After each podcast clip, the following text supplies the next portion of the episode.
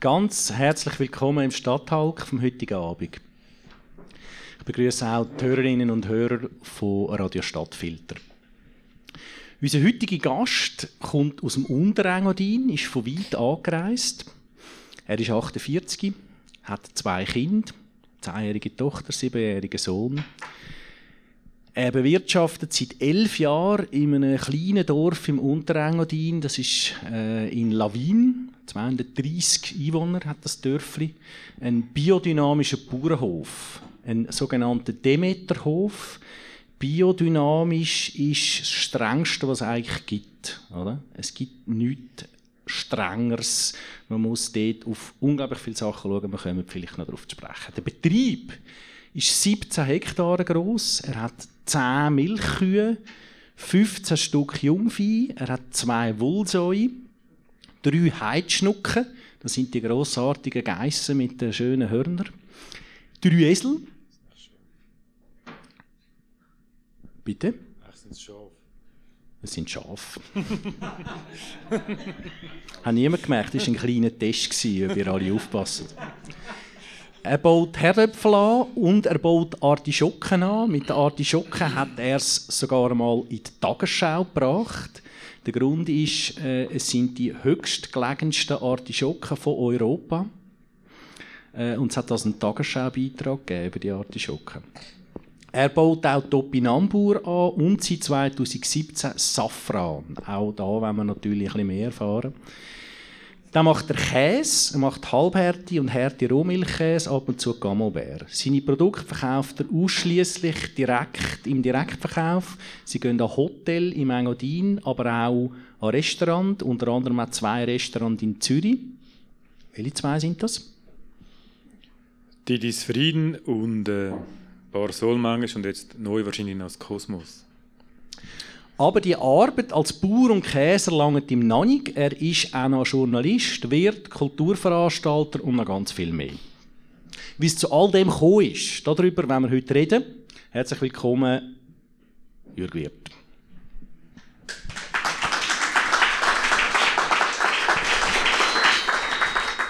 Du bist ursprünglich Maschinenzeichner gsi. Das ist äh, die Lehre, die du, wo du gemacht hast, Maschinenzeichner. Bei der BBC hast du gelernt, eine Firma, die es auch nicht mehr gibt inzwischen. Bist nachher, äh, hast nachher Maschineningenieur studiert, bist dann Journalist geworden, irgendwann auch Wirtschaftsjournalist und jetzt bist du Biobauer. Bist du ein Aussteiger, Jürg? Also vielleicht zuerst noch auch äh, schönen guten Abend. Vielen Dank für die Einladung. Ich fühle mich geehrt, weil ich habe gesehen, vor mir ist der Konstantin Seibt, nach mir kommt Flavia Kleiner, ist also doch eine illustre Gesellschaft, wo ich da bin.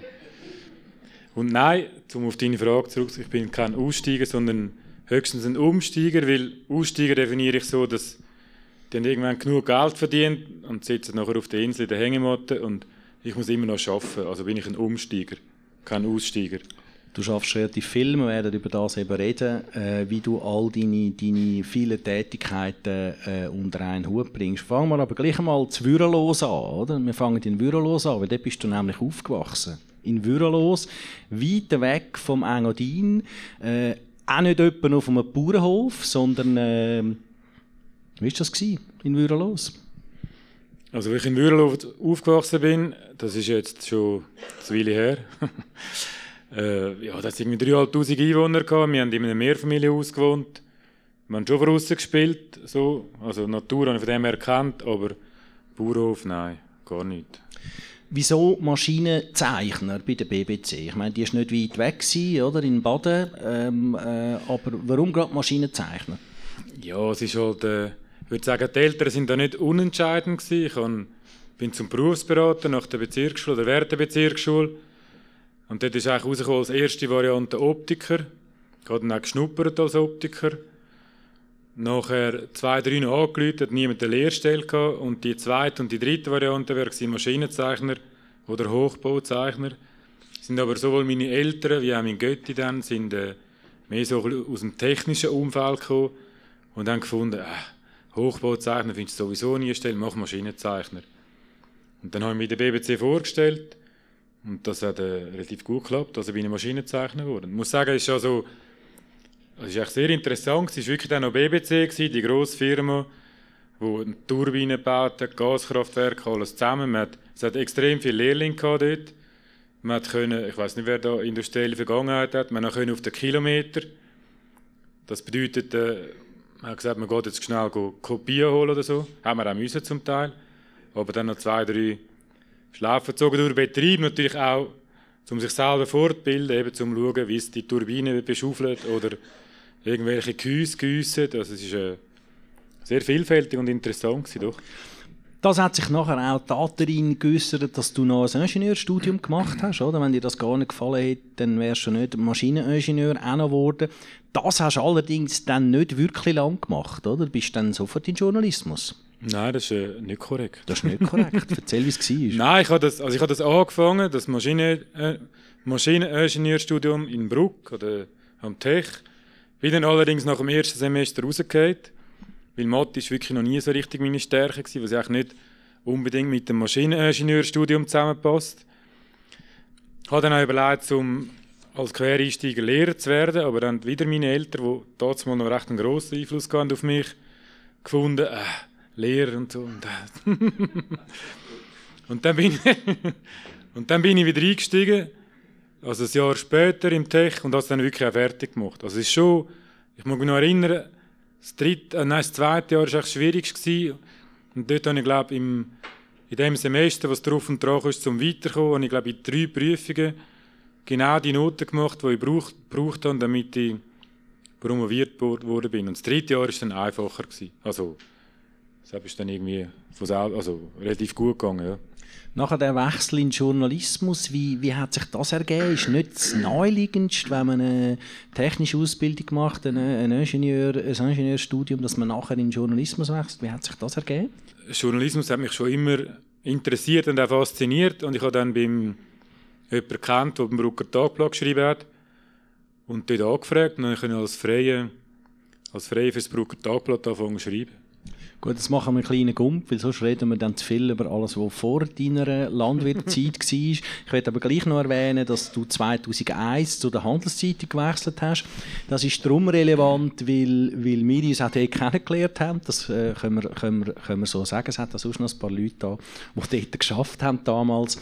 Ähm, äh, das ist äh, eine spezielle Zeit gewesen. Man muss sich vorstellen, das ist die New Economy Zeit gewesen. Da sind all die komischen Firmen äh, auftaucht. Die haben äh, Day Interactive oder Fantastic oder so wahnsinnige Namen haben die gehabt. Und äh, niemand hat sich so recht getraut, über die Firmen zu schreiben, außer einen. Der Jürg Wirth. Der Jürg Wirth hat die Firma angeschaut, hat sie untersucht, hat sie analysiert, hat sie gelobt, hat sie kritisiert, hat da wirklich, wirklich sich ins Zeug geschmissen. Äh, Dieter Behring ist auch noch so ein Name gewesen, das äh, ist sicher äh, der meisten von im Begriff. Das ist jetzt ein Verfahren, das ist eigentlich einer von der, von der grössten äh, Finanzskandale überhaupt im Land. Da ist immer noch nicht abgeschlossen, das Verfahren, weil der Herr Behring das weitergezogen hat äh, an Bundesstrafgericht. Das ist Thema gewesen damals, Red Safe, oder? Äh, das Red heißt, Cube, ja. Red Cube noch. Äh, auch da das hat der Jürg Wirth äh, behandelt und ist da wirklich hat, äh, wie ein Wahnsinniger. Und man hat das Gefühl gehabt, der ist das Leben lang Journalist. So Journalist, da gibt's, es gibt nichts anderes als Journalismus. Es ist so ein Engagement gewesen, so eine Leidenschaft äh, bei dir. Äh, so habe ich es erlebt und andere auch. Und dann bist du als Zivildienstler, Zivildienstler drei Monate in Engadin auf dem Bauernhof. Und dann ist etwas passiert. Was ist dort passiert? Ja, ich bin eben, wie gesagt, als Zivildienstleistender auf Lawin. Und äh, ich habe einfach gedacht, also ich musste, oder müssen, können Zivildienst machen anstatt Militär. Und äh, irgendetwas gesucht, was ich noch nie gemacht habe. Und darum bin ich auf dem Bauernhof. Und ich habe zwar wenig mit Tieren zu tun in dieser Zeit, weil ich sind auf der Alp war. Wir mussten vielleicht mal eins holen, wenn es krank war oder so. Aber sonst habe ich vor allem geholt, also gemäht und, und all die Sachen gemacht. Und aber es hat mir auch extrem gut gefallen, obwohl ich vorher wirklich noch nie etwas zu tun mit Bauern. Und dann habe ich so für mich gedacht, das wäre nicht etwas. Und am Bauer irgendwie am zweitletzten Abend, so halb aus Spass, halb aus Ernst gesagt, Also ich muss sagen, er hat noch so eine schwierige familiäre Situation gehabt. Seine Frau ist dann schwer krank geworden und auch im gleichen Jahr gestorben. Und ich habe ihn dann eben am zweitletzten Abend halb gespaßt, halb ernst gefragt, du, eigentlich könnte ich auch bei dir einsteigen. Und er war ziemlich baff. Gewesen. Hat aber am Abend drauf schon gesagt, ja, er hat sich überlegt und ah, vielleicht können wir da schon und so. Und ja, und dann, hat sich, dann ist das so weitergegangen. Ich bin im Herbst wieder, wieder da nochmal helfen. Das muss ich holen, der ganze Einstieg. Und, und äh, dann nächstes Jahr wieder Zivildienst gemacht bei dem. Ich habe dann schon die gleiche Frau gehabt, die ich jetzt noch habe. Haben sie gefragt, was sie denn findet. Sie hat Engadin zum Glück schon ein bisschen gekannt, weil ihre Eltern ein äh, Ferienhaus haben in Sent. Sie hat dann nichts gesagt, was ich als positives Zeichen gewertet habe. und ja, dann sind wir nachher, sie, ist dann, sie hat einfach gesagt, sie will nichts tun mit dem Hof. Sie ist Architektin und hat dann auch als Architektin geschafft und ist dann ein Jahr nach mir raufgekommen. So ist es echt gegangen. Das war 2003, oder? Der Entscheid, wo du, ja, wo du, wo du, wo du nachher rauf bist. Ähm, das nimmt uns vielleicht schon einmal ein bisschen genauer Wunder, oder? Also man, man, ist irgendwie, man wohnt in der Stadt Zürich, man, man, man ist in einer, in einer, in einer Welt, äh, wo man eben, ich habe es vorher ein bisschen geschildert, was deine Themen waren im Journalismus. Du, du wohnst in dieser Stadt, du bist Unterländer und du kommst dort rauf und plötzlich findest du, das ist es. Wie, was, wie, ist das, wie ist das vor sich gegangen? Das, das ist ja nicht so. Die meisten gehen, also bei den meisten ist es so, die gehen ein bisschen in die Ferien rein und finden, ja, ist eigentlich noch schön. Meistens tun sie es ein bisschen verklären, oder? Finden, wow, toll, da oben ist alles schön, hier heile Welt. Ähm, wie ist das bei dir gewesen? Oder wie, was hat der, der, der, der Entscheid so äh, begünstigt, zu sagen, du hast jetzt vorher gesagt, das wäre noch etwas. Es ist ja wahrscheinlich ein, ein bewusster Entscheid gewesen, zu sagen, das ist es, oder? Du hast das gespürt. Warum? Es ist tatsächlich noch schwierig, noch schwierig zu erklären, weil ähm, eben, es ist nicht so gewesen, also mir hat der Journalismus wirklich gefallen, auch bei der Handelszeitung. Das war eine, eine spannende Zeit gewesen. Wir haben irgendwie gute Geschichten können machen. Sehr, ich habe schon geschrieben vorher, aber dann mehr so Hefter, so eben umbauen, renovieren, ideales Heim, die stark mit Werbung verknüpft sind. Handelszeitung war das erste Mal, es wirklich richtig Journalismus war. Super Team in dieser Zeit. Und es war auch nicht, dass ich irgendwie gefunden habe, oh, die böse Stadt und so und ich will jetzt unbedingt aufs Land, aber es ist, äh, es ist, ja, es ist wirklich noch schwierig. Ich bin jetzt auch nicht der, der quasi entscheidet, also ich kann relativ schnell entscheiden und muss nicht das zehnmal hinterfragen und ich habe einfach gefunden, es ist, oder gespürt, es ist gut. Was vielleicht noch zu sagen ist, so ein kleines Detail, die, die Sekretärin dann bei der Handelszeitung, die habe ich mal das Horoskop gemacht und dort ist, dort ist rausgekommen, genau, dass, dass ich Berge, in den Bergen fühle ich mich wohl und die brauche ich zum Leben. Also bin aber noch vor, das war noch vor dem Zivildienst. Gewesen. Kann man dann einfach später wieder daran erinnern. Was natürlich schon ein Punkt ist, was ich gemerkt habe, auch beim Schreiben, Entschuldigung, ähm, ich habe ja viel über Firmen geschrieben. Und äh, so als Journalist eben schreibt man über die Firmen, man schaut ja, man tut die analysieren, man sagt, das macht es gut, das macht es schlecht, eigentlich müsste es gescheiter so machen. Hat aber selber äh, ein bisschen Ahnung, aber muss nie irgendwie Verantwortung übernehmen. Und das ist vielleicht das Einzige, was mich dort am Journalismus so ein bisschen gestört hat, dass man so sagt, vom Büro aus, was die jetzt gut machen, was schlecht. Und, und ich habe tatsächlich wahrscheinlich das schon wollen, dass man selber etwas, etwas anpackt und vielleicht auch schon ein bisschen gemerkt in der Zeit, wo ich dort war, dass das in diesem Lawin möglich ist, was dann auch tatsächlich so war. Du bist dort raufgekommen und hast dort oben dich ja müssen akklimatisieren Jetzt ist es so, dass man als Unterländer nicht nur gut ankommt oder, bei den Einheimischen. Es ist, äh, du beschreibst das auch sehr schön äh, in deinem, in deinem Büchlein.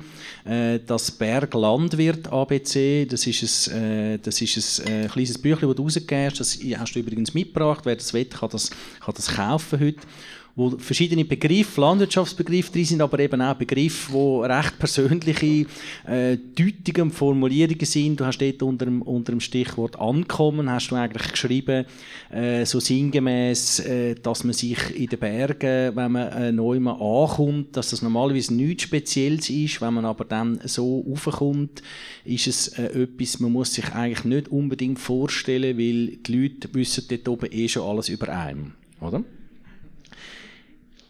Du hast auch Vorurteile erlebt, wo du dort rauf bist, oder? Vor allem als Bauer dort rauf bist. Du bist ja nicht dort rauf als Journalist, sondern du hast gesagt, ich getraue mich, ich maß mir an, zusammen mit dem Jan Peider, muss man sagen, damals noch, oder? Der, der, der, der Bauer, der dir die Möglichkeit gegeben Aber du hast gesagt, ich gehe Bauern dort rauf. Wie, wie haben die Leute reagiert, die Engadiner, die Unterengadiner? Es war natürlich so, dass am Anfang habe ich wirklich keine Ahnung von Bauern.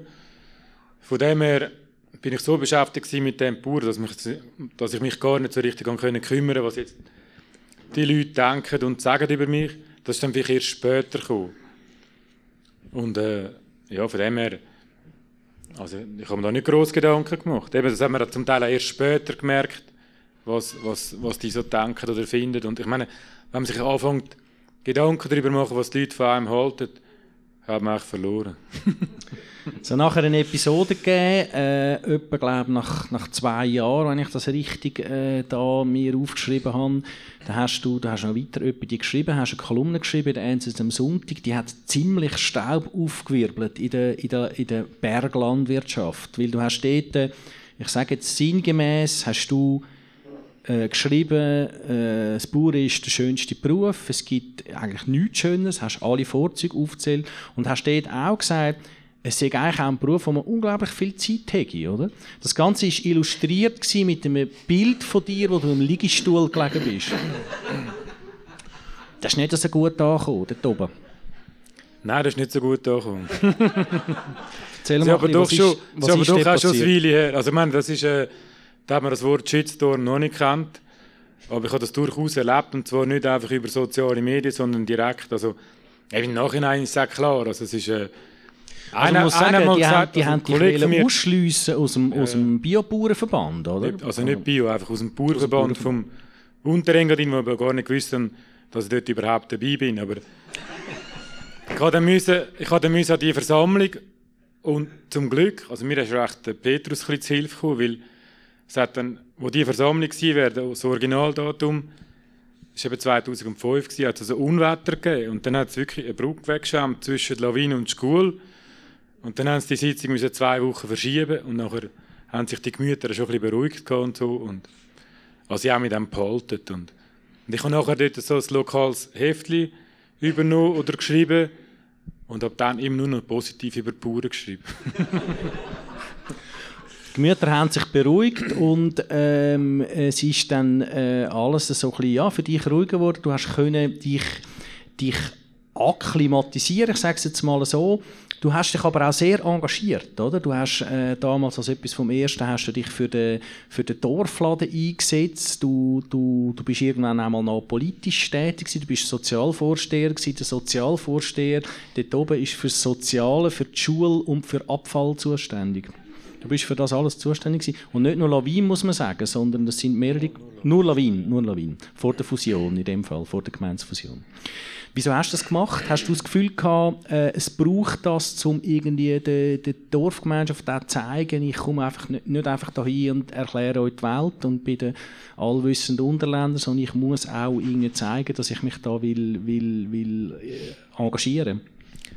Also wahrscheinlich ist das so ein Punkt gewesen, wo ich, wo ich ähm, sagen wir jetzt unbewusst oder im Unterbewussten gespürt habe, wo ich darauf bin, dass, dass so Sachen möglich sind, weil ich tue echt gerne also erstens mache ich extrem relativ viele verschiedene Sachen und tue mich aber schon auch engagieren. Das habe ich schon früher, ich weiss noch, am Tech haben wir mal irgendwie mit, mit äh, geschaut, dass, dass im Kaffeeautomat äh, keine Kaffeebecher mehr rauskommen, sondern man muss Becher, also man muss Tasteln nehmen und so. Irgendwie, irgendwie so Zeug, ich habe schon immer ein bisschen ja, mich engagieren und ist mir, tatsächlich ist mir die Gemeinschaft noch wichtig und ich habe dann einfach gefunden, eben Lawine, 230 Einwohner, Kurz nachdem ich gekommen bin, haben die zwei Frauen den Dorfladen gemacht und aufgehört. Und man sieht dort auch, wie wichtig so ein Dorfladen ist für das Dorf. Und darum habe ich, habe ich äh, gedacht, also, ja, ich will mich für das engagieren und auch sonst, sonst für die Gemeinde.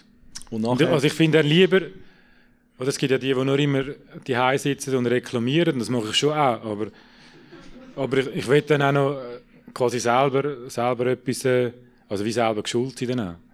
Wie war die Zeit als, als Sozialvorsteher in Lawin? Ich glaube, du hast einen Sozialhilfebezüger gehabt. Ja, genau, also ein, also so ein, halt ein, ein klassischer Fall. Also wirklich so der, der alle Vorurteile bestätigt hat. Wo nicht will, man gesagt, er soll, soll im, äh, im Winter ein bisschen Schnee schaufeln und so. Gesagt, nein, ich kann nicht schaufeln, aber mit dem Traktor würde ich jetzt noch gerne fahren zum Pflügen. Und, und das war halt dann auch sind zwei gewesen, und, und man hat dann auch ein bisschen gemerkt, was das kostet. Also dann schnell fast 10% vom, vom Gemeindebudget gewesen, so das Jahresding von denen. Also das Gemeindebudget war vielleicht anderthalb Millionen gewesen, oder eine, also irgendwo dort umeinander. Ja, und die sind dann aber wieder gegangen. Also wir haben dann nicht, nicht ganz freiwillig gelebt. Wir haben dann dem go, go die Wohnung räumen. Und, also ich habe geholfen zügeln und es war wirklich die Polizei dabei, gewesen, zwei Polizisten. Und ich habe dann nachher gedankt und gesagt, ich habe noch nie so gut mit der Polizei zusammen geschafft wie dann. Etwas, was du auch gemacht hast, das gibt es noch heute, äh, das ist das Bistro im, im, im Bahnhof Lawin. Äh, hat es einen Wahrzahl und der Wahrzahl der wird immer am Wochenende wird zum Bistro. Das ist seit einigen Jahren, also seit vielen Jahren ist das so. Ähm, warum hast du das gemacht? Was war dort die, die Überlegung? Gewesen? Also einerseits haben wir gesehen, in Klostersdorf hat es das schon gegeben. Dort haben sie so ein Kaffee eingerichtet im, im Wartsaal und es macht ja eigentlich Sinn, wenn man auf den Zug muss warten kann man noch etwas trinken. Und dann ist es so, eben, ich, ich habe den Hof und ich mache Käse selber, Würst, Bühnenflasche und dann haben wir gedacht, ja, kann man das gerade dort verkaufen. Und man kann wirklich vor, vor dem Bahnhof rausstehen und zeigen, da ist der Stall, von dort kommt das Fleisch, da unten ist die Käserei, dort mache ich den Käse. Also ist auch so ein bisschen Verlängerung von der Wertschöpfungskette. Aber natürlich auch, weil in Lawin läuft, also doch, es läuft auch relativ viel für so ein kleines Dorf. Aber jetzt so ein Ausgang gehen relativ selten und dann ist das wirklich zum Teil auch Ausgang. Also wir organisieren auch kulturelle Veranstaltungen organisieren, so Lesungen oder Kino. Silvesterdisco ist sehr legendär. Echt so Sachen. Also, Arno Kamenisch ist, habe ich auch gelesen. Zum der ist Stamm, Stammgast. Ja. Stammgast. Also den haben wir wirklich quasi entdeckt. Also es ist schon, also das ist schon ein paar, wo nachher, nein, wo er das erste Mal bei uns war, sind es sind, glaube ich, fünf Leute haben sich angemeldet. Und zwei haben wir noch müssen reinprügeln von uns. Und, und das nächste Mal, als er kam, ist, sind dann schon 30 oder 40. So. Also. Und der meldet sich jetzt eigentlich wirklich jedes Jahr und fragt, ob er wieder kommen kann. Wenn man dir so zulässt äh, und, und auch hört, was, was du alles machst, dann, dann fragt man sich trotzdem, wie, wie, wie geht das? Oder? Du hast ja auch noch Familie, äh, du hast ja. zwei Kinder, du hast äh, äh, eine Partnerin, die wo, wo auch nicht nur arbeiten will, gehe ich jetzt um, gut, sie arbeitet auch mit dir im Bistro, oder? Sie will arbeiten. Sie will arbeiten, aber sie will nicht nur arbeiten. Wie, wie, wie bringst du das alles unter einen Hut? Respektive, äh, ist, der, ist der Bauernjob vielleicht eben gleich total ein easy Job? Ja, es kommt natürlich äh, darauf an, wie man es macht. Also, die Bauern sagen eigentlich, etwas ist immer, was auch stimmt. Also, man kann immer irgendetwas umgrübeln, etwas machen und so. Aber ich kann auch, wenn es dann sein muss, oder wenn ich finde, es langt jetzt gut, auch relativ gut von der Arbeit distanzieren und sagen, das lerne ich jetzt mal so, das mache ich dann wieder, wenn ich, also mit zwei, andere, zwei drei anderen Sachen zusammen. Und dann finde ich schon, schaffe ich relativ effizient. Also wenn ich dann mal dran bin, dann, dann schaffe ich wirklich und, und schaffe nicht einfach, dass der Tag umgeht, sondern, sondern dass ich vorwärts komme und, und sonst weiss ich auch nicht. Also bis jetzt ist es immer eigentlich gut aufgegangen und ich habe auch nie also eben so, wegen Burnout hat in Sausch, das ist das Dorf nebendran, eine Burnout-Klinik und ich denke, das ist recht eine gute Burnout-Prophylaxe. Weil ich ich will nicht auf Sausch in das Ding.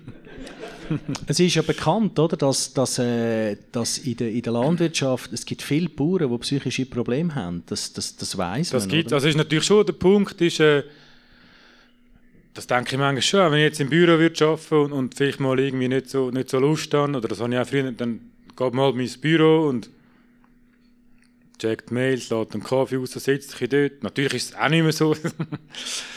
aber, aber bei den Kühen oder bei, wenn man Tiere ist es halt wirklich so, man muss jeden Tag, am Morgen, am Abend, immer, immer, immer. Aber ich habe, das habe ich wirklich fast von Anfang an, seit ich in Lawin bin, immer geschaut, dass ich Leute habe, die, wenn wir einmal mit die Ferien gehen oder mal irgendwie eben das Wochenende weg oder sonst mal, ins Unterland Sachen liefern, dass ich Leute habe, die, die den Hof machen können. Und das machen halt viele Bauern nicht, weil sie finden, das kann niemand außer ich. Die anderen machen es sowieso nicht richtig und so. Und vielleicht ist es dann ein bisschen anders, als ich es mache, aber ich sage jetzt auch nicht, ich mache alles perfekt und super. Also von dem her kann das auch jemand anders machen. Das also hat deine, bis jetzt gut funktioniert. Also deine Kühe, man könnte sagen, du, du übernachtest heute in Winterthur, ähm, deine Kühe werden morgen gemolken von jemandem. Also jetzt ist es eben eh so, dass, dass heute auch in diesem Büchlein steht, meine Kühe sind jetzt trocken. Wenn man nicht weiß, das steht in diesem Büchlein, was das genau bedeutet. Ich erkläre es jetzt nicht, sonst kauft es nachher nie. ähm, aber ja, auf jeden Fall muss ich jetzt die nicht melken und die sind dann auch auf der Weide. Also die sind jetzt auch nicht im Stall, das hat jetzt mit diesen Kühen hat eigentlich niemand zu tun. Außer sie würden jetzt Nacht ausbrechen, was durchaus auch vorkommt manchmal. Dann müssen wir halt dann schauen. Aber eben, ich hätte schon noch Leute, die dort, dort telefonieren können. Aber grundsätzlich brauchen jetzt die keine Betreuung im Moment. Du hast im, Vorgespräch gesagt, etwas von dem, was dir, was dir gefällt am, am, an der Landwirtschaft oder am, am einen, so einen Betrieb führen, sei, sei ein Experimentierfeld. Also, dass man kann Sachen ausprobieren kann, dass man kann, äh, Dinge auch anders machen neue Ansätze suchen äh, ist, das, ist das etwas von dem tatsächlich, wo, wo dir am besten gefällt an diesem Beruf? Hat ja durchaus auch Parallelen zu deinem alten Beruf oder immer noch Teilzeitberuf vom Journalist, oder? Könnte man sagen. Genau, also das, das sage ich den Leuten schon auch, wenn sie finden, oh, was Journalist und jetzt Bauer, wie geht denn das? Also ich finde, beide Berufe sind eigentlich so, dass wenn man will, dann kann man jeden Tag etwas Neues lernen. Also Journalist, immer wieder neue Themen, die man darüber schreibt, wo man sich einschafft, im besten Fall, oder halt mit Leuten redet und das so irgendwie mitbekommt. Und beim Bauern eben auch. Und das ist wirklich das, was wo mir am Bauern also, gefällt. Darum baue ich auch immer noch die Vielfalt. Also ich probiere gerne Sachen aus. Ich habe jetzt schon ein bisschen ruhiger gelebt. Früher habe zum Teil wirklich bin ich Gefahr gelaufen, mich zu verzetteln und dann alles angefangen und nichts richtig und so. Ich glaube, das ist besser. Ich müsste vielleicht die Heine nachfragen. Aber ja, ich glaube, das habe ich langsam im Griff. Und ähm, ja, eben, ich habe, ich habe äh, eben die Kühe, die ich melke, wo ich Käse mache, wo ich Würste mache. Ich habe auch schon E-Beere probiert, aber gemerkt, dass das überhaupt nicht geht, weil die sind genau dann reif im August, Juli, wo ich am strengsten mit Heuen sollte ich morgen um 5 Uhr aufstehen, um die abzulesen und gerade verkaufen, das geht nicht. Artischocke habe ich jetzt gemerkt, dass das funktioniert gut. Top in Hamburg ist eigentlich, ah, das ist fast noch besser als Artischocke.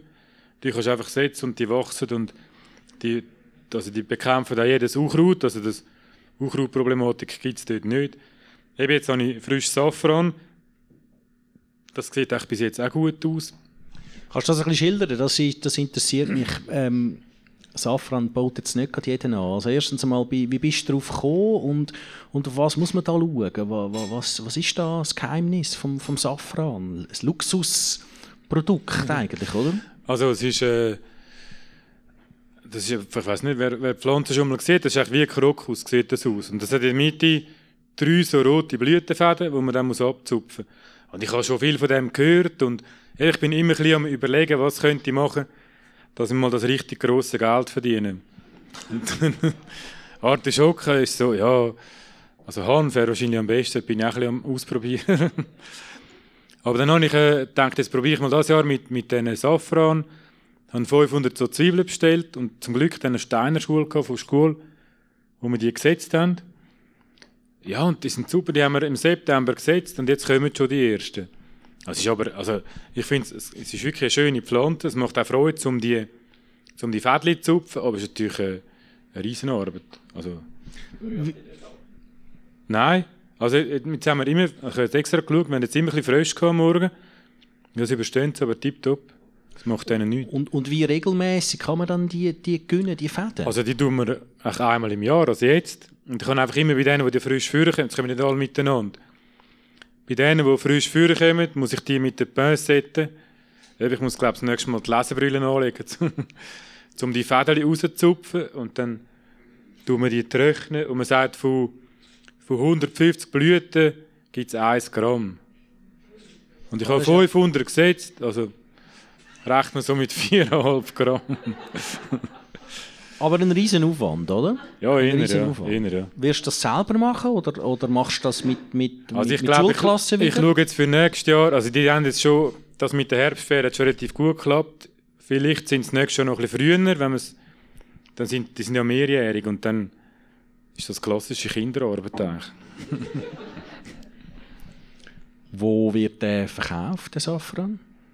Ja, also das Verkaufen ist jetzt noch nicht so...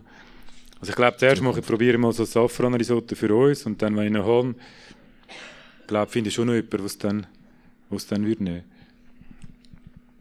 Ich möchte äh, nachher schon auch noch mal über Landwirtschaft reden, aber noch, noch etwas aufgreifen. Du hast ja äh, muss, man, muss man sagen, 2006 dann den Hof als Pächter übernommen, oder? Das ist dann der Zeitpunkt gewesen, wo du, wo du allein verantwortlich geworden bist, jetzt inzwischen auch schon zehn Jahre.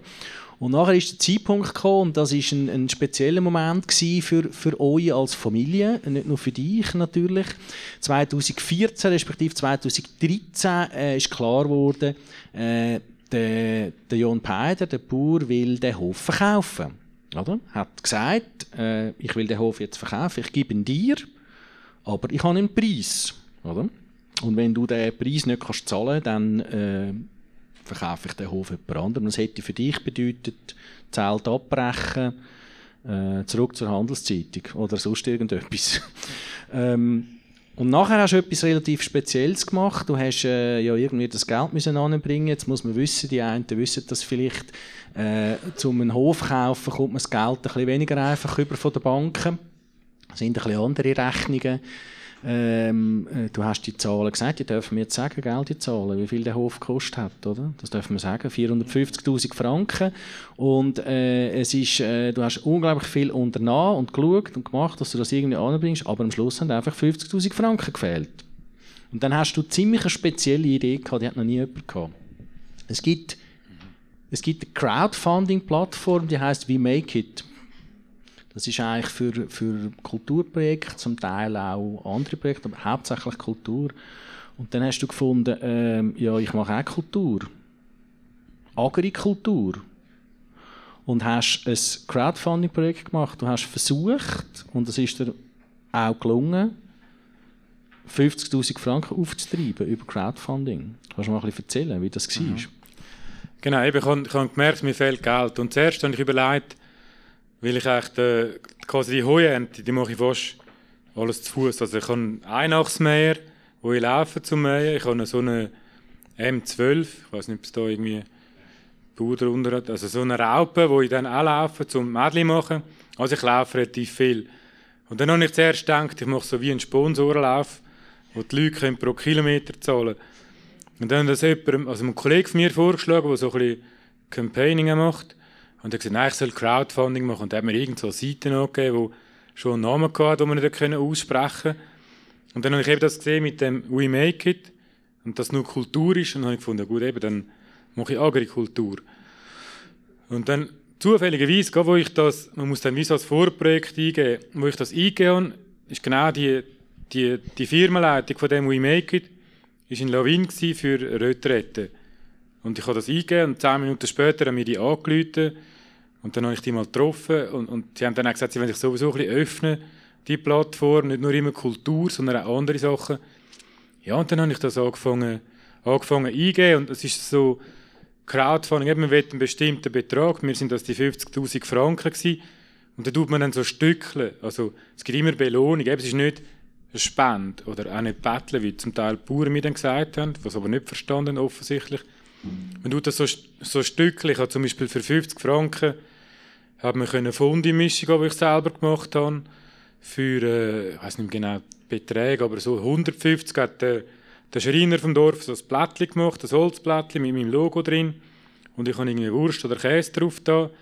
Dann etwas anderes ist, ist ein Raclette-Set, wo der, wir haben einen Korbflechter in Lawin, der hat dann so ein Körbchen geflochten, ich habe dort Käse drin und Herdöpfel und dann die besten, also das sind alles Belohnungen, die ich dann gerade schicken Und die besten sind eigentlich so Käserkurs oder Hofbesuch oder so das Wochenende in Lawin, weil die werden eigentlich am wenigsten eingelöst und es gibt aber am meisten Geld. Also dort habe ich immer noch, eigentlich habe ich immer noch ein paar offen, aber ich glaube, das ist jetzt verjährt. Auf jeden Fall war es dann so, ich habe das aufgeschaltet. Natürlich durch meine Kontakte in den Medien bin ich dann in der ich glaube, in dieser Aargauer Zeitung am Sonntag gekommen, nachher noch in der Südostschweiz und ich habe eigentlich innerhalb von zweieinhalb Wochen habe ich die 50'000 Stutz zusammengekommen. Zum Teil von, von Leuten, die du noch nie gesehen hast, oder? Also, also über, die Hälfte, über die Hälfte von der Leute habe ich, habe ich nicht gekannt. Ich komme dann die Listen über. Und das sind zum Teil, also ich habe ja schon, also ich schreibe noch Kolumnen im Olive. Ich weiß nicht, wer das kennt. Das ist so das Heft, das es in der Bioläden gibt. Von dort haben wir, glaube ich, ein paar erkannt, weil ich als Zuschauer ab und zu mal in den Medien war. Haben das, hat das viele Leute gegeben, die dann gesagt haben, sie haben das jetzt verfolgt und so und fanden es super. Und ich habe zum Beispiel auch wieder eine mit mit der habe ich früher mal Badminton gespielt in Wettigen. Die hatten das gelesen in dieser Aargauer Zeitung und, und ist Unterstützerin geworden. Das ist, das ist eine breite Begeisterung. Was hast du das Gefühl, warum zahlt jemand an einem Menschen oder an einer Familie, die er nicht kennt, Geld, dass der einen Bauernhof kaufen kann? Warum also, macht das jemand? Also ich denke, der eine Punkt ist schon das mit der, mit der Sehnsucht nach dem Landleben, wo ja also ich habe jetzt die, die Hälfte Landleben, Landliebe, so, das boomt ja extrem. Aber äh, das andere hoffe ich natürlich schon auch, dass die sehen, anhand von meinen, was ich da auf die Seite da, eben, man können meine Homepage anschauen, das gefunden, doch, das ist ein gutes Projekt und das ist Geld, wo, wo auch quasi sinnvoll investiert wird. Also ich zahle es vielleicht lieber jetzt dem 50, 100 Franken, 200 als irgendwo Aktien kaufen oder, oder keine Ahnung. Aber man hat ja dann wirklich einen realen Gegenwert, wo man also zumindest die, die Käse bestellt, die anderen auch. Also, Inzwischen bist du auch bereits Vorträge halten zu dem Thema, oder? Ähm, äh, hast du mir mal erzählt, ähm, äh, das interessiert offenbar die Leute, äh, wie du das gemacht hast. Ja, es ist, es ist schon wieder ein bisschen abgeflaut. Also, es war gerade am Anfang, aber ich denke, eben bei der Landwirtschaft ist es wirklich so, also, das ist dann, wo das, wo das gelaufen ist, dann ist so ein Artikel über mich in der, in der Südostschweiz gekommen, also die Zeitung, die in Graubünden vor allem gelesen wird. Das haben dann Bauern auch gesehen. Und wo ich das nächste Mal wieder alle getroffen habe, irgendwie beim Viehzügeln, haben sie gesagt, oh, schau, da kommt der Jammeri und der Bettli-Bauer. Also man muss sagen, die haben, die haben die Idee nicht verstanden, wirklich nicht, weil es, ist nicht, es gibt ja einen Gegenwert. Und, und das andere, aber eigentlich wäre es schon für die Landwirtschaft, finde ich, ein gutes, ein gutes Mittel, weil es ist so, es gibt wie so Grenzen, wenn man jetzt, sagen wir, 100'000 Franken oder mehr braucht, dann, also ich, ich hoffe, jetzt ist niemand da von der Berghilfe, ich sage es ein bisschen böse, man lässt man sich einen Bart wachsen und schreibt der Berghilfe und sagt, man macht Geissli und so und dann zahlen. also, nein, es ist einfach so, dass man grosse Beträge kommt man einfacher rüber als so kleiner. Ich habe auch, als ich Käserei angefangen habe, hätte ich 10'000 Franken gebraucht. Und das zahlen sie irgendwie nicht, weil es finden, ja, das kann man ja selber. Da, wo wir das Bistro angefangen haben, wäre es auch 10'000 Franken gegangen, später nochmal um 5. Wo wir beides mal Berghilfe angefragt haben, und die haben gesagt, nein, das unterstützen sie nicht, haben aber im Gegenzug ein Hotel im Dorf und eins ein paar Dörfer weiter unterstützt, das andere ein paar Dörfer weiter ist schon lange wieder zu, obwohl die einen schönen Businessplan haben, im Gegensatz zu mir. Also es gibt so die, ich denke, die Größe von 10 bis 50, vielleicht 100'000 Franken ist so einfach eine Grössenordnung für Landwirtschaftsbetrieb, die nicht richtig abdeckt ist, die aber doch wehtut, um selber finanzieren. Das war jetzt äh, eine Kritik gegenüber der Berghilfe, äh, nachvollziehbar. Du kritisierst auch die Landwirtschaft, oder? Also die Landwirtschaft, nicht Landwirtschaft, Landwirtschaftspolitik, oder? Äh, auch da vielleicht, vielleicht schnell äh, die Zahlen äh, und nachher interessiert mich da ein bisschen, ein bisschen mehr zu hören, was du eigentlich kritisierst. Auch diese Zahlen hast du ja äh, gesagt, die dürfen wir, die dürfen wir nennen. Äh, du, du beziehst 67'000 Franken Direktzahlungen jährlich und etwa gleich viel, äh, das ist etwa die Hälfte von deinem gesamten Umsatz, also etwa gleich viel erzielst du mit, äh, mit, dem, mit dem Direktverkauf von deinen Produkten, oder? Ähm, das sind, das sind deine Zahlen, deine, deine, deine Situation von einem, von einem Betrieb von dieser Größe. Jetzt, äh, du kritisierst aber die Landwirtschaftspolitik, wie sie läuft, vor allem in den letzten Jahren, seit 2014. Kannst du sagen, was du schlecht findest? Was läuft schief? Genau, also wir 2014 haben wir echt die Direktzahlungsordnung umgestellt. Bis dann war so eine Mischrechnung aus, aus Tier und Fläche und es ist äh, bei der Fläche, ich weiß nicht die Zahl auswendig, aber sagen wir bis vielleicht 30 Hektar ist proportional angestiegen, also linear. Dann von 30 bis 50 oder 80 so ein bisschen abgeflacht und ab 80 hat es nichts mehr gegeben. Und jetzt haben irgendwie die, die vom Bundesamt oder Politiker, ich weiß nicht genau, wer das alles macht, haben gefunden, wir wollen jetzt ähm, halt wie die Landwirtschaft ein bisschen industrialisieren, auf grosse Betriebe setzen, weil die effizienter produzieren und dann kann man vielleicht mithalten bei den Preisen auch mit der EU und so. Und es wird jetzt nur nach Fläche werden Beiträge ausgezahlt und zwar vom ersten, von der ersten bis zur hundertsten Hektare einfach äh, proportional. Was dazu führt, dass natürlich die Bauern denken, ja, was mache ich, um mehr Geld zu verdienen, ich brauche mehr Fläche. Das heisst, da steigt, steigt wirklich der Druck auf die Fläche. Ich habe auch, ich hätte das Angebot im Nachbedorf, um etwas zu kaufen und ich habe das Land, wo ich da zum Hof, wo zum Hof gehört, wo ich gekauft habe, das hat irgendwie, ich weiß nicht, mit zwei Franken der Quadratmeter gekostet. Und die in Sus haben dann einen Berater genommen und der hat gesagt, also der hat dann schon gemerkt, dass der Druck steigt und mehr Bauern Land wollen, also eben der Preis steigt. Der hat gesagt, ja, da kann man schon vier oder fünf Franken machen. Und es klingt eigentlich noch wenig, aber man ist dann ist einfach eine Verdoppelung vom Preis. Und das ist so das, was man jetzt auch sieht, in, also bei uns im, im Tal und, und dann noch solche, die viel Land haben, zum Beispiel eben für Tal gibt es Bauern, die verdienen, die kommen 200'000 Franken Direktzahlungen über und dann äh, wenn man das noch weiter anschaut, eben die haben mehr Fläche, die brauchen größere Maschinen, schwerere Traktoren, dass wir mehr Siloballen machen dass schneller fertig sind, was am Schluss wieder dazu führt, erstens, dass meiner Meinung nach eher das Land kaputt machen und, und auch probieren, wie so ein bisschen Hindernisse auszuebnen. Also äh, keine gute Entwicklung, finde ich. Was kann man dagegen machen oder was machst du dagegen? Du bist ja immer jemand, der nicht nur zuschaut und, und, und irgendwie wartet. Machst du etwas dagegen? Kannst du überhaupt etwas machen? Ja, also ich probiere einfach quasi, ähm, wie sagen wir, im, im Inneren zu wachsen. Also nicht, äh, also nicht vertikal oder also einfach quasi meine, meine Wertschöpfung zu vergrößern. Zum Beispiel mit dem Safran oder vielleicht andere Angebote, die ich mir überlege. Ansonsten müsste ich, müsste ich in Politik, irgendwie in Grossrat oder Nationalrat und, und die Bauern davon überzeugen, dass, aber es ist natürlich schwieriger, weil ich meine, die, die viel, viel überkommen, die, die sagen nicht mehr, ähm, es war besser vorher. Also ich weiß nicht genau, wie das, wie das weiterläuft oder auch was man wirklich, also eine Kleinbauernvereinigung, die kümmert sich darum, aber, aber bis jetzt mit mäßigem Erfolg. Aber kannst du dir das vorstellen, Politik gehen, Jürg? Ja, also Gemeindepolitik schon, weil das ist relativ... Das hast du gemacht schon, oder? Ja, genau. Aber das wäre ja dann... Das könnte man durchaus wieder, wieder vorstellen. Das ist, äh, dort ist einfach der Vorteil, es geht schneller. Also es ist so direktere Umsetzung. Ich glaube, Grossrat... Also klar, ich müsste auch noch gewählt werden. Aber äh, das ist dann irgendwie mehr so mit, mit äh, Päckchen und Koalitionen und alles. Und ich glaube, für das hätte ja zu wenig Geduld. Ich möchte nachher noch mal ein bisschen äh, auf, auf, auf biodynamische äh, Landwirtschaft kurz zu reden kommen und habe noch, noch mal ein anderes Thema. Äh, ich möchte aber gerne mal die Runde öffnen und, und Sie fragen, ob Sie irgendwelche Fragen haben oder, oder Themen haben, die Sie möchten einbringen möchten. Fragen Jürg Wirth stellen. Gibt es jemanden, der etwas fragen Ja, kleiner Moment, das Mikrofon kommt gerade zu Ihnen. Wie ist das mit deiner Maschine? Kannst du die Reparatur selber vornehmen oder äh, also als, als Maschinentech oder äh, musst du das abgeben? Nein, ich habe keine Chance. Also ich konstruiere sie selber, aber ich kann nein, nein, nein, ich kann das nicht. Also einfache Sachen Es sind nicht so komplizierte Maschinen, die ich habe. Also wenn mal irgendwo ein Kabel ausgehängt ist oder gerissen oder so, dann, dann kann ich das machen. Aber alles andere bringe ich an mich.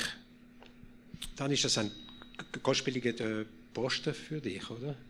Das ist ja, also es geht. Eben, ich habe, man muss, ich habe letztens gerade einen Motor verheizt, weil ich kein Öl rein kann, was natürlich ein blöder Anfängerfehler ist.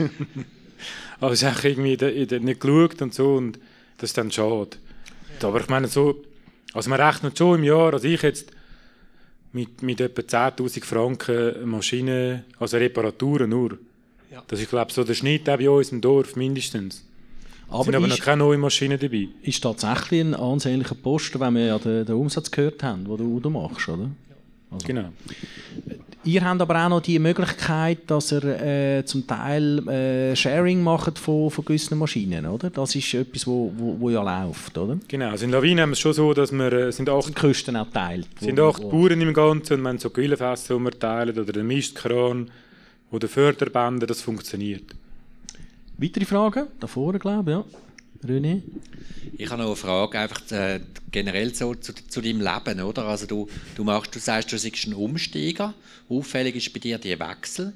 Und so die, die Wechselpunkte sind ja spannend, oder? Also du sagst, irgendwann bist du dort oben gewesen und hast, hast bei dem Bauer irgendwie dein Praktikum gemacht, aber es ist ja doch noch ein rechter Schritt, irgendwie so aus einer gesicherten, damals noch relativ komfortablen Position als Journalist, so einen Wechsel zu machen. Und mich interessiert noch gleich noch mehr, ähm, warum du das mit so einer Leichtigkeit und auch relativ nonchalant kannst machen, so eine Wechsel. Andere schaffen das das Leben lang nicht, oder? Die denken immer, ah, ich würde etwas ganz anderes machen und sie schaffen es aber nicht, weil sie bleiben kleben an diesen Job, die sie haben. Das nimmt mich noch Wunder, wieso du die Leichtigkeit hast. Das weiß ich auch nicht. Also vielleicht liegt es wirklich am Sternzeichen.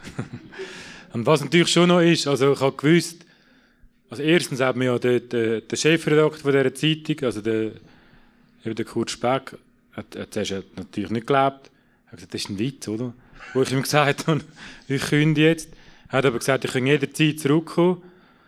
Und, ähm, und dann habe ich natürlich, nicht, ob das da rein soll, kann ich schon. Ähm, also wie, wie soll ich sagen, also meine, meine Eltern, die haben so ein Haus, wo sie haben, also ich habe gewusst, ich verarme nicht, wenn mal etwas ist, kann ich, es ist dich nicht gut, dann über 30 dann musst du Mami anrufen und sagen, du, aber die Möglichkeit ist bestanden. Und von, dem her ist das nicht ganz so ein grosses Risiko gewesen, aber klar, ich will natürlich das selber dann durchziehen und nicht äh, abhängig sein.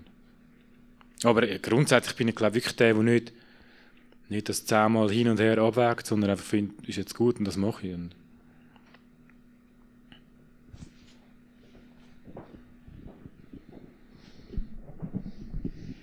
Mich nimmt noch etwas ganz anderes Wunder. Du hast doch gesagt, äh, deine Frau hat gesagt, mach du, ich mach dann meins. Äh, ich glaube, das funktioniert nicht. Oder hat das bei dir funktioniert? Also man wird einfach involviert. Also ich habe es so erlebt, aber äh, inwiefern macht sie jetzt mit oder macht sie gar nicht mit?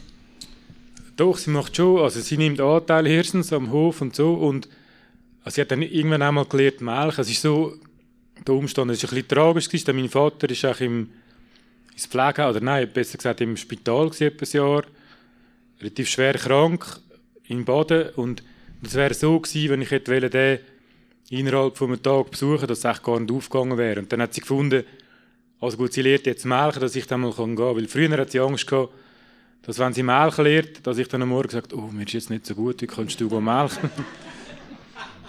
und ähm, und sonst aber schon noch, also eben, ich bespreche Sachen mit ihr und so, aber so grundsätzlich auf dem Hof ist sie echt eher wenig, ja. Also, was aber auch nicht schlimm ist, aber eben, wir wissen, also sie weiß Bescheid, was läuft, sie eben, hat auch einen guten Umgang mit den Tieren und so, das schon.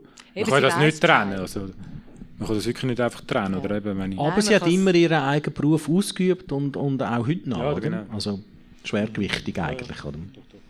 Und dann nimmt mich noch Wunder, ähm, wie viele Jahre äh, Safran machst du und wer jettet das alles und äh, ja und wie viele Jettstunden tust du investieren etwa? Eben also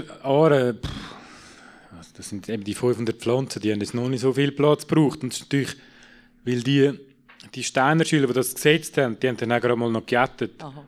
Zum Glück. Also das richtige Problem stellt sich dann erst nächstes Jahr. Und meine, wenn jetzt jemand Lust hat.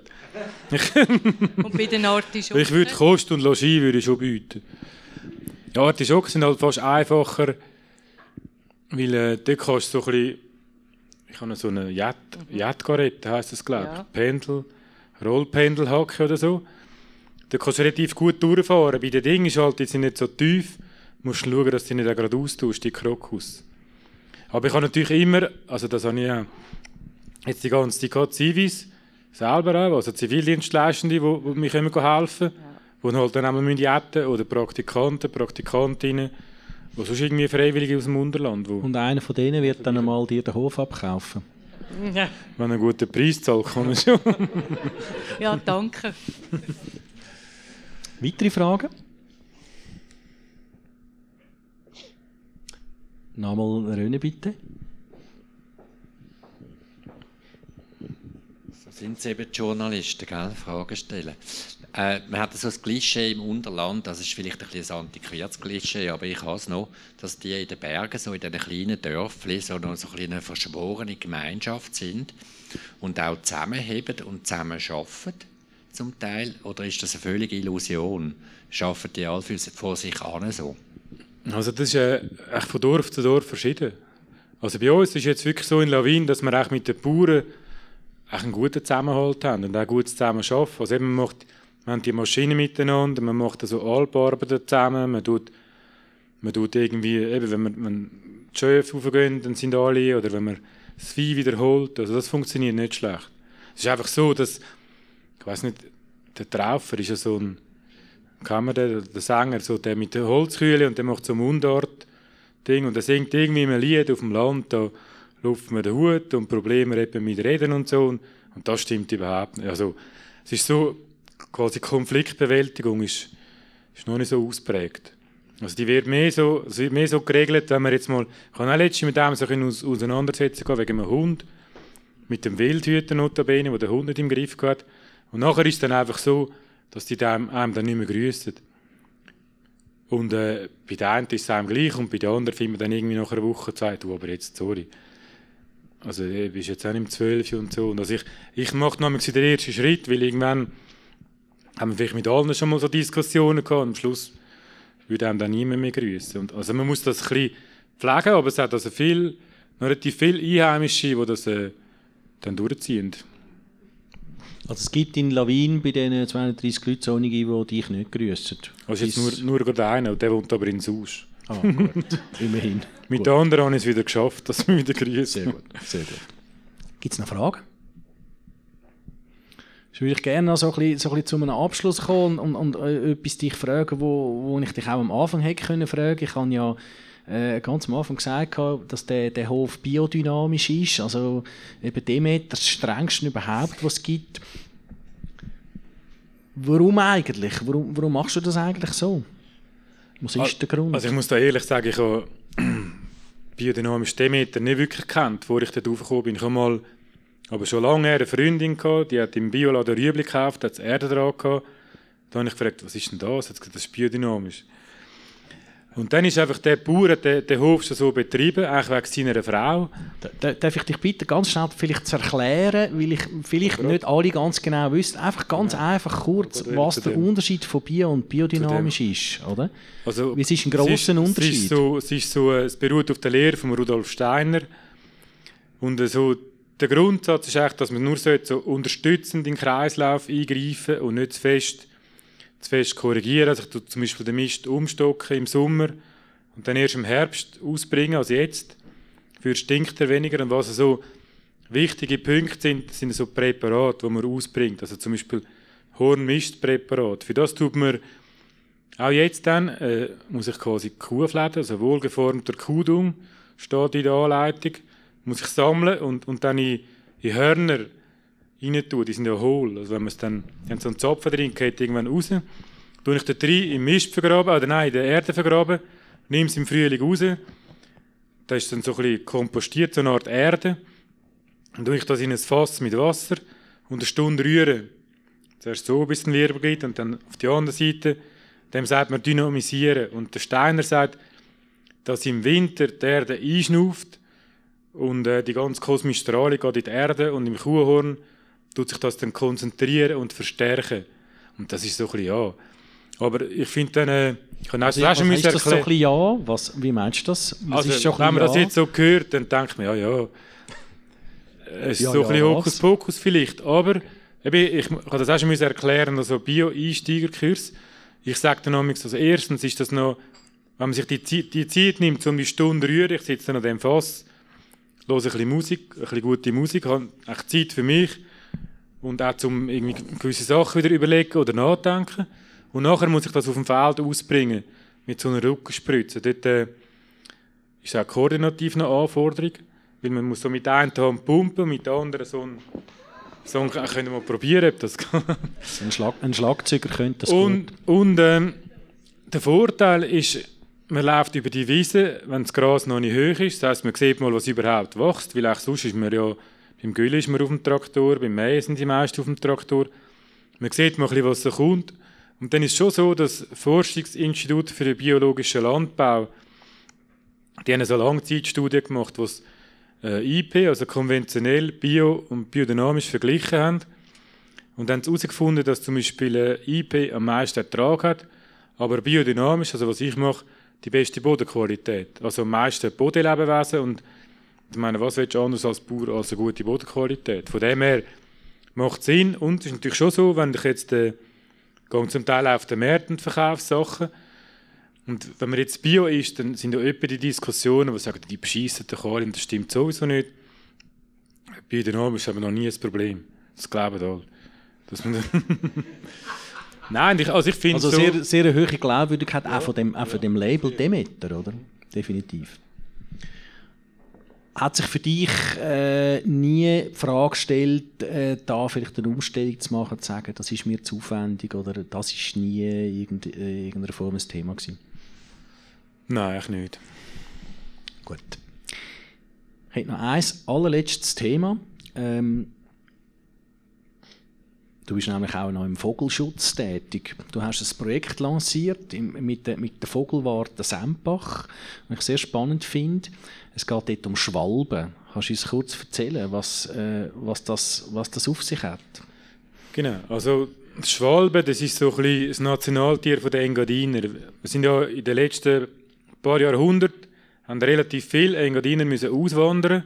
Viele sind auf Italien, manche auch in den Osten und so, weil sie einfach kein Auskommen hatten im, im Tal. Noch vor dem Tourismus war das. Gewesen. Und die armen Engadiner sind immer von Highway geplagt worden. Und das glaube ich wirklich, weil ich merke das schon bei meinen Kindern. Wenn man mal ins Unterland geht, die kommen nach zwei, drei Tagen vermissen die Berge. Also das, das muss etwas haben. Da sind die Engadiner sind meistens im Sommer zurückgekommen und dann im Herbst halt wieder gegangen. Und dann haben wir denen angefangen, Schwalben zu sagen. Die haben die einen dann ziemlich Geld verdient, dann, nicht alle, aber, die einen schon. Und dann angefangen, recht schöne Häuser zu bauen. Es gibt Lieder über die Schwalben.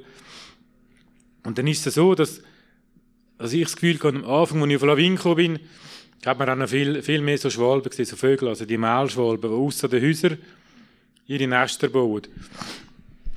Und ich habe dann gedacht, ich will das, will das ein bisschen fördern, dass wieder mehr so Schwalben hat. Und die erste Idee im Tourismus vorgeschlagen und dann gesagt, wir können das nachher vielleicht noch ein bisschen vermarkten, aber die haben das irgendwie nicht begriffen. Dann bin ich zum Glück im Gemeinderat gewesen. und dann habe ich es halt dann selber im Gemeinderat äh, quasi durchgebracht. Und man hat wirklich an die Bevölkerung angeschrieben, die können Nester bestellen, es sind 30 Nester bestellt worden. Dann hat ein Feuerwehrkommandant geschaut, dass er so ein Auto kommt mit den Drehleitern. Wir haben die in einem Tag montiert. Und innerhalb kürzester Zeit sind von diesen 30 sind 20 besetzt gewesen, so Nester. Und das war eigentlich ein, ein guter Erfolg. Und ich habe dann schon gedacht, wir können die so einen Weg oder irgendetwas machen, wo man in diesen Nestern läuft und schaut, ob etwas drin ist. Und dieses Jahr habe ich jetzt noch so einen, so einen Schwalbenweg, heisst das, lanciert. Wobei das mit dem Weg ist ja immer ein bisschen, es gibt ja schon Zwergli, Schälen, sind alles Weg, aber ja. Und ähm, bei diesem Schwalbenweg wäre ist das wie so, wie das wie so gegenübergestellte Geschichte von diesen Auswanderern. Ich habe mit einer älteren Frau, die ist jetzt 92, die war im Altersheim, gewesen, wo ich mit ihr geredet habe vor zwei Jahren. Die hat so die Auswandergeschichte. Mittlerweile ist sie wieder zurückgekommen und jetzt wieder im Dorf. Das ist, wird dann so ein gegenübergestellt. Es sind so sieben Tafeln, wo man das kann, kann durchlaufen und anschauen. Und ich bin jetzt unterdessen auch, äh, also ich scha bin wirklich, ich arbeite für die Vogelwarte, bin dort Regionalkoordinator, wo ich noch andere Projekte auch habe im, im Tal. Das machst du zur Nacht. Oder wann machst du das? Ja, also Nester suchen, das muss man eben am Morgen. also, was wir definitiv heute gelernt haben, ist, dir werden die Ideen nie ausgehen. Und äh, ich kann dich besuchen, oder? Du bist in Lawin. Du bist äh, zum Jatten. es gibt auch immer Arbeit bei dir. Ich möchte mich ganz herzlich bedanken bei dir, dass du äh, den weiten Weg gemacht hast, äh, zu uns gekommen bist und äh, erzählt hast aus deinem Leben und, und was du machst und wie du das machst. Äh, und äh, danke vielmals. Alles Gute. Ja,